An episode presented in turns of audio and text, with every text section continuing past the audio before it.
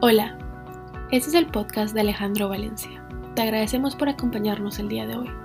La palabra de Dios y el Espíritu Santo transformaron la vida de Alejandro y a través de este podcast espera que otras personas conozcan a Dios. Nuevamente, gracias por acompañarnos y esperamos que disfrutes la charla.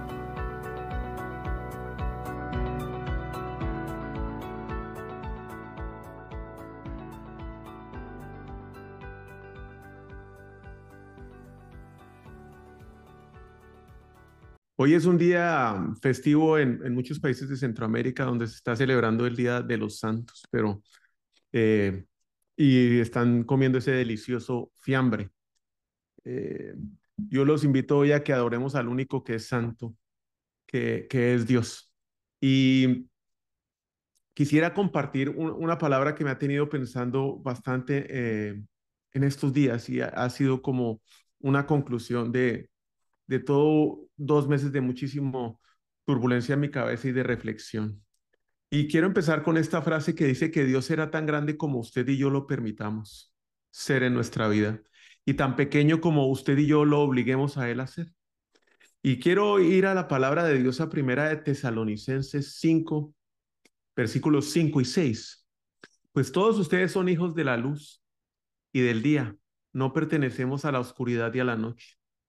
Así que manténganse en guardia, no dormidos como los demás. Estén alertas y lúcidos. Y es que estar despierto, estar alerta, estar lúcido, estar disponible para servir al Señor y compartir el mensaje del Evangelio que cambia la vida a muchas personas y a los demás, es algo que requiere mucho esfuerzo de nuestra, de nuestra parte estar atentas, atentos y, lúcidos. Al recibir a Cristo como nuestro Salvador, tenemos una nueva posición en Cristo. Hemos muerto al pecado con Cristo, ¿sí? Y vuelto a nacer en una nueva vida con Él y en Él. Es nuestro trabajo hacer morir esas cosas viejas que están dentro de nosotros. Y esto suena como una contradicción, pero al nacer de nuevo tenemos que seguir encontrando todas esas heridas y todos esos problemas que nosotros llevamos acumulados en una maleta y empezar a, a soltarlos. Es nuestro trabajo mantenernos en esa posición que recibimos en Cristo. Nuestra posición en Cristo tiene implicaciones prácticas para nuestra vida diaria. Como hemos muerto y resucitado a una nueva vida en Cristo, nuestro trabajo es vivir en conformidad a esa nueva posición. No podemos decir somos cristianos y seguir haciendo las mismas barbaridades que tal vez hacíamos antes. Esta posición en Cristo, además de que nos limpia de, todo lo que hemos hecho en nuestro pasado, nos permite estar cubiertos y cobijados por Él para servirle y para compartir las buenas noticias con los demás, no solo hablando, sino que nuestras acciones y que nuestro obrar resplandezca esa luz que Cristo ha puesto en nosotros. Y es nuestra tarea mantenernos despiertos, lúcidos y en guardia para poder mantener esa posición. Al recibir a Cristo como nuestro Salvador, no solamente tenemos una nueva posición en Él, sino que también recibimos al Espíritu Santo, al Espíritu de Dios que viene a morar dentro de nosotros. Y eso cambia por completo todo. Romanos 8, 9 y 11. Sin embargo, ustedes no viven según la naturaleza pecaminosa, sino según el Espíritu. Si es que el Espíritu de Dios vive en ustedes, si alguno no tiene el Espíritu de Cristo, no es de Cristo. Al venir a Cristo, recibimos al Espíritu de Dios de nosotros. Pero si Cristo está en ustedes, el cuerpo está muerto a causa del pecado, pero el Espíritu que está en ustedes es vida a causa de la justicia si el espíritu de aquel que levantó a Jesús de entre los muertos vive en ustedes, el mismo que levantó a Cristo de entre los muertos también dará vida a sus cuerpos mortales por medio de su espíritu que vive en ustedes. El Espíritu Santo nos empodera, es poder dentro de nosotros, nos habilita a estar despiertos, nos habilita a estar en guardia, nos habilita a estar lúcidos, a servirle a Dios, a compartir las buenas noticias con los demás. El poder del Espíritu Santo dentro de nosotros nos transforma, nos habilita para ver milagros y maravillas que solamente Dios puede hacer. Y adicionalmente a todo esto, produce un fruto dentro de nosotros, un fruto que solamente el Espíritu de Dios puede producir. Gálatas 5, 22 y 24. El fruto del Espíritu es amor, alegría, paz, paciencia, amabilidad, bondad, fidelidad, humildad y dominio propio. Y no hay ley que condene estas cosas. Cuando nosotros mantenemos nuestra posición en Cristo, también permitimos que el Espíritu Santo obre y opere en nuestra vida, nos transforme y nos ah, permita mostrar eso a los que nos rodean.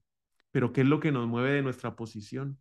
¿Qué es lo que nos quita esa posición en Cristo y hace que el Espíritu Santo no pueda operar? Pues primero que todo el pecado nos saca de nuestra posición en Cristo.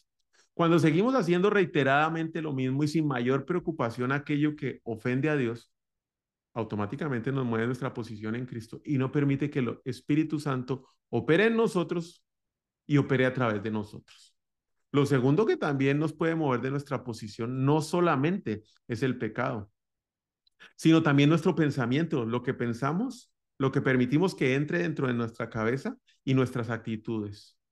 Y puede pasar en dos situaciones en nuestra vida. La primera en la abundancia, como también puede pasar en la segunda, en la adversidad.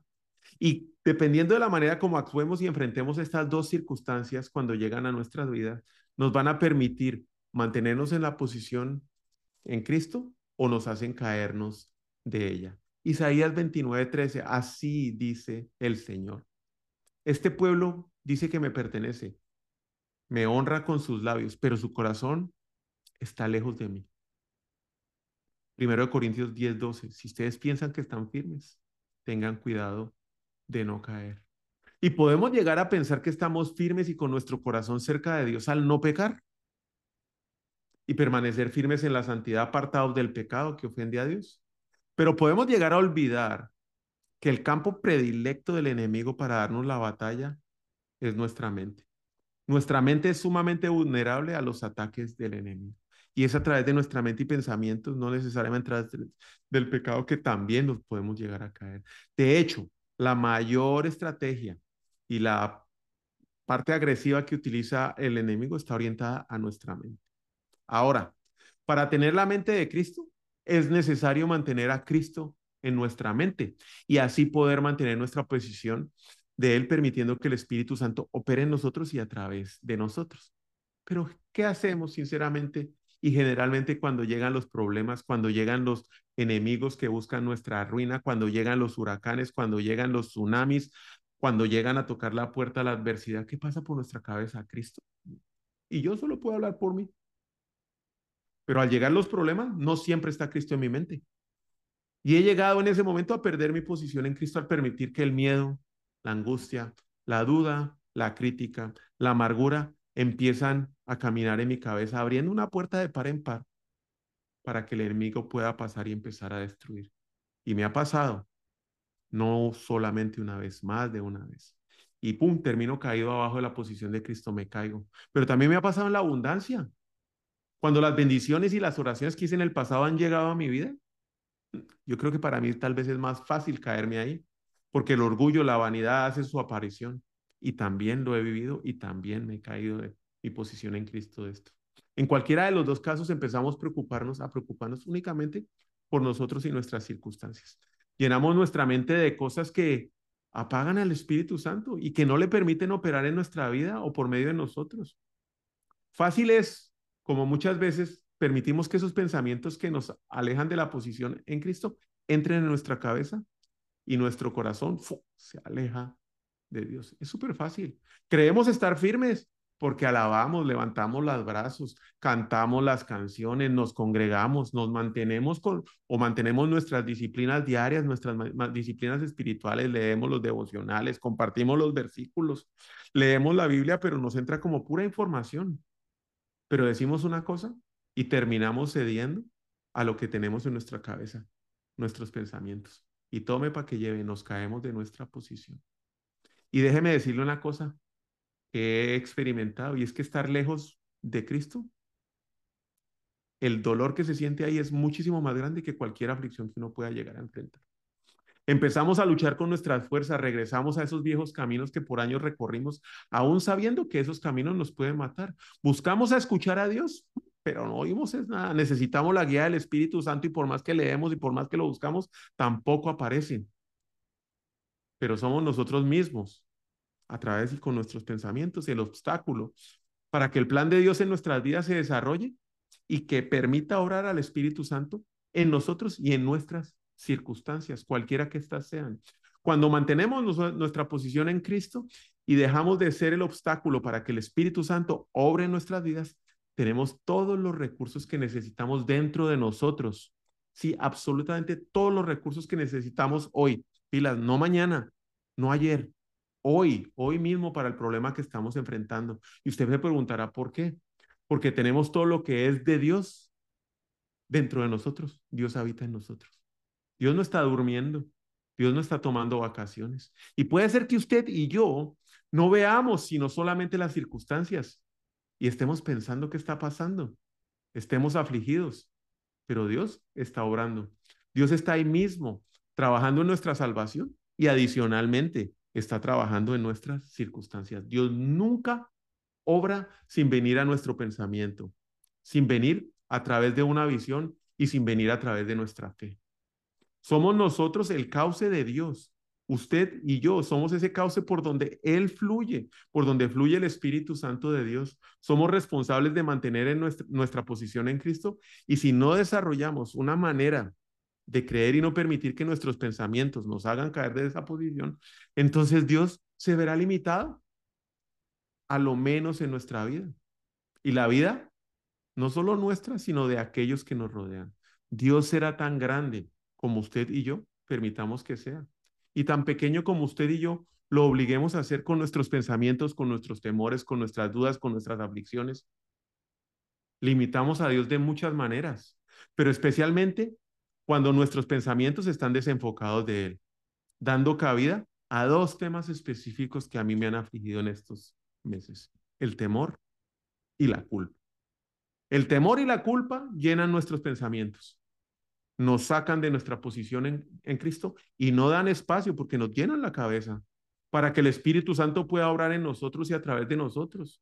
El temor me vuelve loco, me hace temblar, me hace perder el sueño, me paraliza y no me deja en muchos casos ni siquiera respirar. Me siento que me hace falta el aire. El que yo no pueda se hace muy grande en mí. Yo no puedo esto, yo no puedo aquello. El que no sé qué hacer, aparece por todos lados y empieza a gritarme, no sabe qué hacer, no sabe qué hacer, y grita a todo pulmón. Y muchas veces el volver a Dios lo, es el único camino cuando cierro mis ojos. Mientras cierro mis ojos y me enfoco en Dios, puedo ver sus promesas. No tengo temor en ese momento. Pero al abrir los ojos nuevamente y volver a ver las circunstancias, ¡pum! aparece y vuelve ese miedo. Y es que aquí vamos a tener un principio espiritual. Y es que para cada situación que enfrentemos, si miramos las circunstancias con nuestros ojos físicos y los vivimos con nuestros sentidos, le aseguro que Satanás nos va a destruir con miedo y terror. Pero si cerramos los ojos y miramos a Dios, y podemos estar mirando y aprendemos a mirar a Dios con los ojos abiertos, sin importar las circunstancias, entonces vamos a poder creer. Y creer nos trae un conocimiento de revelación. Y el conocimiento que nos trae la revelación de Dios no llega por nuestros sentidos, no llegan por las circunstancias, no llegan por muchas veces nuestros sentimientos, pero sí nos lleva a desarrollar nuestra fe y a mantener nuestra posición en Cristo, permitiendo así el fluir del Espíritu Santo en nosotros, a través de nosotros y en nuestras circunstancias. Lo segundo que me desacomoda es la culpa, porque también me ahoga, llena mi mente, limita el espacio para que el Espíritu Santo pueda fluir, porque mientras estoy sufriendo por algún complejo de culpa, Dios no se va a poder mover libremente dentro de mi vida. Entender que todos necesitamos ser perdonados por Cristo y que su sangre derramada en la cruz limpia nuestro pecado, muy grande o pequeño, nos permite mantenernos en nuestra posición en Cristo, de rodillas arrepentidos, clamando misericordia y gracia de Dios. ¿Cómo puedo entonces yo ganar esta batalla? Porque los pensamientos se van a llegar, son flechas que está enviando el enemigo todos los días a toda hora a nuestra cabeza pues la verdad es que es una batalla que sin el Espíritu Santo difícilmente puedo ganar. Y si permito que sea el Espíritu Santo quien lo haga por mí, creo que voy a tener esa batalla muy adelantada y ganada porque no va a ser en mis fuerzas. Lo primero que hago es vivir lleno del Espíritu Santo. ¿Y cómo hago eso? Si creo que en Jesús como mi Salvador, soy lleno del Espíritu Santo y Él vive en mí. Hechos de los Apóstoles 2, 2, 4.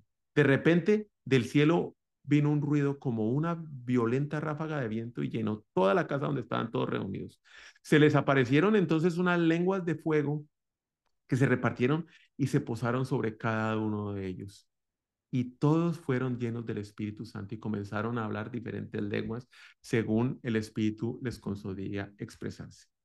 Y puede ser que aunque usted y yo no lo, lo sintamos y no podamos tocarlo, verlo o sentir que está alrededor, no significa que no esté en mí. El Espíritu Santo está en mí. Para que el Espíritu Santo me llene, yo debo despertarlo y debo especialmente dejar espacio dentro de mi cabeza, mi mente y mi corazón para que Él pueda operar. Lo que llena mi mente debe salir. El temor, la duda, la preocupación, la culpa, la amargura, la frustración, la envidia, la queja, deben salir de mi mente, deben salir de mi cabeza, deben salir de mi vida, deben salir de mi corazón. Hecho de los Apóstoles 4:31. Después de haber orado, tembló en el lugar en el que estaban reunidos. Todos fueron espíritu, llenos del Espíritu Santo y proclamaron la palabra de Dios sin temor alguno. Y es ahí donde viene la confianza. Y es la confianza la única que me da el espacio y permite que yo sea lleno de ese Espíritu Santo. Ver a Cristo y permite que ese conocimiento de revelación se manifieste en mi vida y aumente mi fe. La pregunta es hoy, ¿de qué está lleno usted? ¿De estrés? ¿De ansiedad? ¿De temor? ¿De duda? ¿De culpa? Porque a mí esos pensamientos me atacan constantemente y debo estar cubierto y protegido. ¿Qué ocupa ese espacio de su mente? que solamente le pertenece a Dios. ¿Y qué permite usted que esté lleno ahí? ¿O le va a dar cabida al, al Espíritu Santo para que empiece a orar en nuestras vidas? La llenura del Espíritu Santo no funciona como llevar el carro a una gasolinera para que su tanque quede lleno de combustible y el combustible básico que necesita para llegar a su destino. En la llenura del Espíritu Santo no se trata de ir a servicios de la iglesia, no se trata de escuchar prédicas, de mensajes en YouTube para estar llenos. Se trata de decidir a quién y qué voy a dejar entrar en mi vida. Esa es la decisión que yo tengo que tomar. ¿Qué voy a dejar entrar en mi vida? ¿Qué voy a dejar entrar en mi mente? ¿Qué voy a dejar entrar en mi corazón? En mis emociones, en mi deseo y en mi cuerpo. Y es mi decisión hoy, como Alejandro Valencia, dejar entrar únicamente el Espíritu Santo de Dios en mi vida es mi responsabilidad y es mi salvación. Nadie más lo puede hacer por mí. Lo segundo que debo hacer es permitir ser guiado por el Espíritu Santo. Y básicamente lo que me domina es lo que me va a guiar. Lo que me domina hoy, no mañana y no ayer. Usted se lo ha preguntado, ¿qué lo domina hoy? ¿Qué? Porque aquello que lo domina es lo que lo guiará. Si el Espíritu Santo no es lo que lo domina, seguramente no lo va a poder guiar. Entre tanto, Hechos Apóstoles, Hechos 10, 19, 20. Entre tanto, mientras Pedro trataba de descifrar la visión del Espíritu Santo, le dijo, tres hombres han venido a buscarte. Levántate, baja y vete con ellos sin titubear. No te preocupes porque yo los he enviado. Así de claro, como el Espíritu Santo le habló a Pedro, nos habla a nosotros hoy. Pedro estaba dominado por el Espíritu Santo, no por sus emociones, no por sus sentimientos error que nosotros muchas veces cometemos y que cuando lo hacemos terminamos demorando las cosas o las promesas de Dios para nuestra vida, porque no dejamos que sea el Espíritu Santo el que nos domine. Terminamos siendo dominados por nuestras emociones, por nuestros sentimientos, por nuestros pensamientos. Hechos de los Apóstoles 13:4. Entonces Bernabé y Saulo fueron enviados por el Espíritu Santo, descendieron hasta el pueblo de Selucía y después navegaron hasta la isla de Chipre. Hechos de los Apóstoles 16, 6, 7. Pablo y Silas viajaron a la región de Frigia y Galicia porque el Espíritu Santo les había impedido que predicaran en la palabra, la palabra en la provincia de Asia. ¿Cuántas veces en mi propia vida el Espíritu Santo ha intentado guiarme? y yo no lo he dejado, queriendo hacer mi voluntad, no escuchándolo, queriendo responder y saber los porqués, teniendo una justificación en la punta de la lengua para cada instrucción que recibo del Espíritu Santo a través de su palabra, a través de personas que me quieren y me aman, a través de algunas circunstancias, porque el Espíritu Santo nos habla de todos lados. Y yo de bocón contestando por esto, por aquello, por qué, por qué necesito esto, necesito saber que hay una justificación para no hacerlo. Dios requiere nuestra completa y total atención. Dios requiere nuestra obediencia. Y le voy a dar un índice de gestión para que pueda ayudarlo a usted a saber si está atento o no a la guía del Espíritu Santo. ¿Usted escucha a su esposa o su esposo atentamente? ¿Usted escucha a sus hijos con paciencia y atención completa? ¿O solo lo hace para salir del paso? Y si les escucha, ¿les permite hablar o ya está respondiendo de una sola vez? ¿O está muy ocupado en sus cosas importantísimas que arreglan el mundo para no oírlos? Respondas eso con sinceridad y revise la próxima vez que tenga una conversación de esas, porque yo difícilmente paso esa prueba. Hechos de los Apóstoles 8:29. Entonces el Espíritu de Dios le dijo a Felipe, acércate al carruaje y camina junto a él. Apóstoles, Hechos de los Apóstoles 20, 22, 24. Ahora estoy obligado por el Espíritu Santo a ir a Jerusalén. No sé qué me espera allí. Solo el Espíritu Santo me dice que en ciudad tras ciudad me esperan cárceles y sufrimientos, pero mi vida no vale nada para mí a menos que la use para terminar la tarea que me asignó el Señor Jesús. El Espíritu Santo nos va a guiar a conversaciones, nos va a guiar a relaciones y nos va a guiar a lugares que muchas veces nosotros no queremos ir, relaciones que no queremos tener y mucho menos esas conversaciones. Pero Él no busca si a usted o a mí nos gusta. Él solo busca la obediencia. Él no busca si le vamos a estar preguntando los porqués, no, él busca obediencia. Él no quiere saber nuestras razones o justificaciones, no necesita, él solo busca obediencia. Y muchos de nosotros, como yo, vivimos la vida empujando, empujando, empujando, empujando nuestra familia, empujando el trabajo, empujando las relaciones, empujando las cotizaciones, empujando a los amigos. Y esto no es ser guiados por el Espíritu Santo. El Espíritu Santo nos jala, nos lleva y nosotros en obediencia lo seguimos. Una pregunta de reflexión que domina su vida hoy. Y para pensar, escucha a su compañero, escucha a su jefe, escucha a su esposa, escucha a sus hijos, o solo los lo hace para salir del paso, o los calla para seguir haciendo su tarea. Y el tercero, debemos ser fortalecidos por el Espíritu Santo. Hechos de los Apóstoles 7, 55 y 59.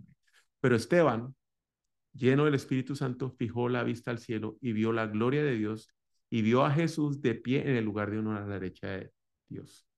Y les dijo, miren, veo los cielos abiertos y al Hijo del Hombre de pie en el lugar de honor a la derecha de Dios. Y entonces ellos se taparon los oídos con las manos y empezaron a gritar y se lanzaron sobre él. Lo arrastraron fuera de la ciudad y comenzaron a apedrearlo sus, acusadores le quitaron las túnicas y pusieron los pies de, los pusieron los pies de un joven que se llamaba Saula. Mientras lo apedrearon, Esteban oró, Señor Jesús, recibe mi espíritu. Hechos de los Apóstoles 14, 19 y 20. Apedrearon a Pablo y lo arrastraron fuera de la ciudad, pensando que estaba muerto. Pero los creyentes lo rodearon y él se levantó y regresó a donde lo habían apedreado. Tal vez usted y yo nunca vamos a ser apedreados, como lo fueron Esteban y Pedro, pero sí vamos a tener que enfrentar más de un reto, vamos a tener que enfrentar más de una conversación, vamos a tener que ir a más de un lugar y vamos a tener que tener más de una relación difícil que no tenemos, más de una dificultad, más de seguramente alguna pérdida o un dolor en nuestras vidas. Y tenemos dos opciones.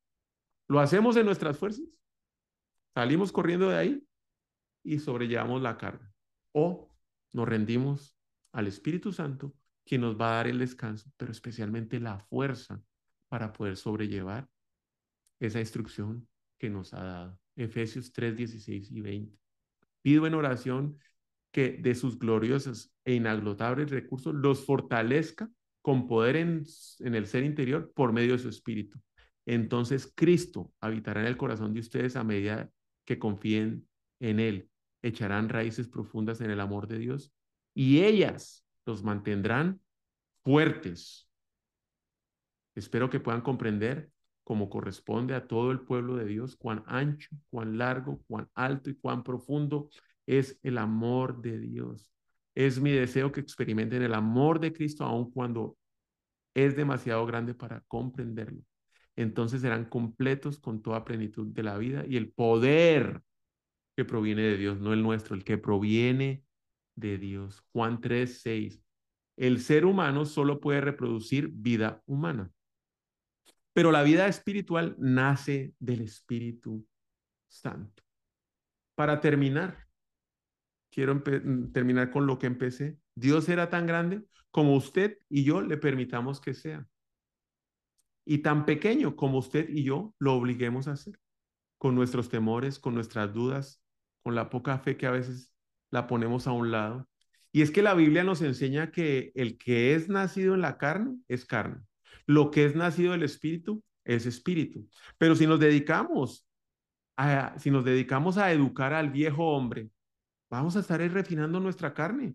En cambio, si nos dedicamos a cultivar la vida del espíritu, estamos preparándonos para agradar a Dios y triunfar en esta experiencia que se llama la vida cristiana.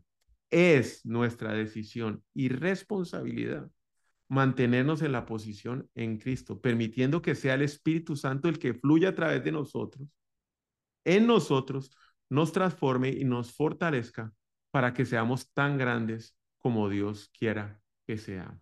No pongamos ningún impedimento en nuestra mente.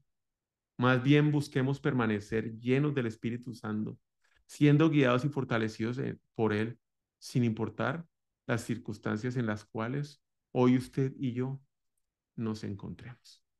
Y vamos a orar, no sé, Lupita, si, si puede guiarnos en la oración, mm, por favor. Gracias, amado mío, por permitirnos esta noche poder haber recibido, Señor, esta enseñanza.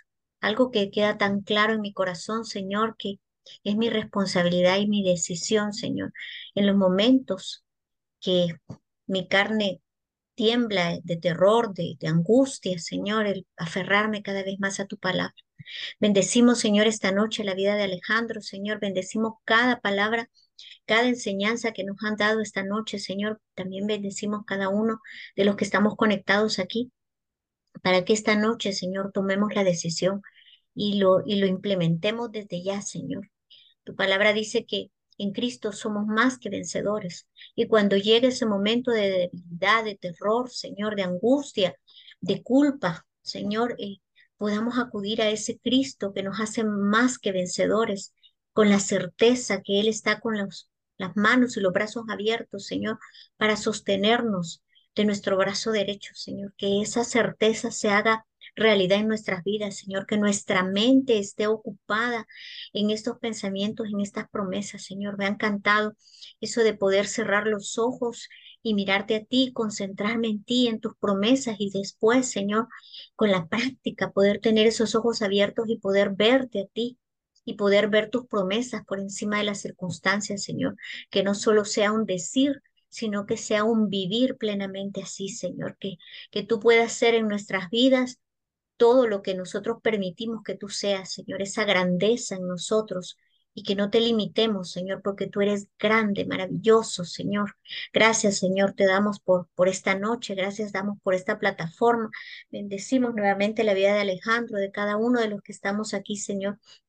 Que tu palabra, tus planes y tu amor se cumplan en nosotros, Señor. En el nombre poderoso de Jesús. Amén. Amén, amén. Gracias, Lupita. Que sigan disfrutando del fiambre los que están en Guatemala.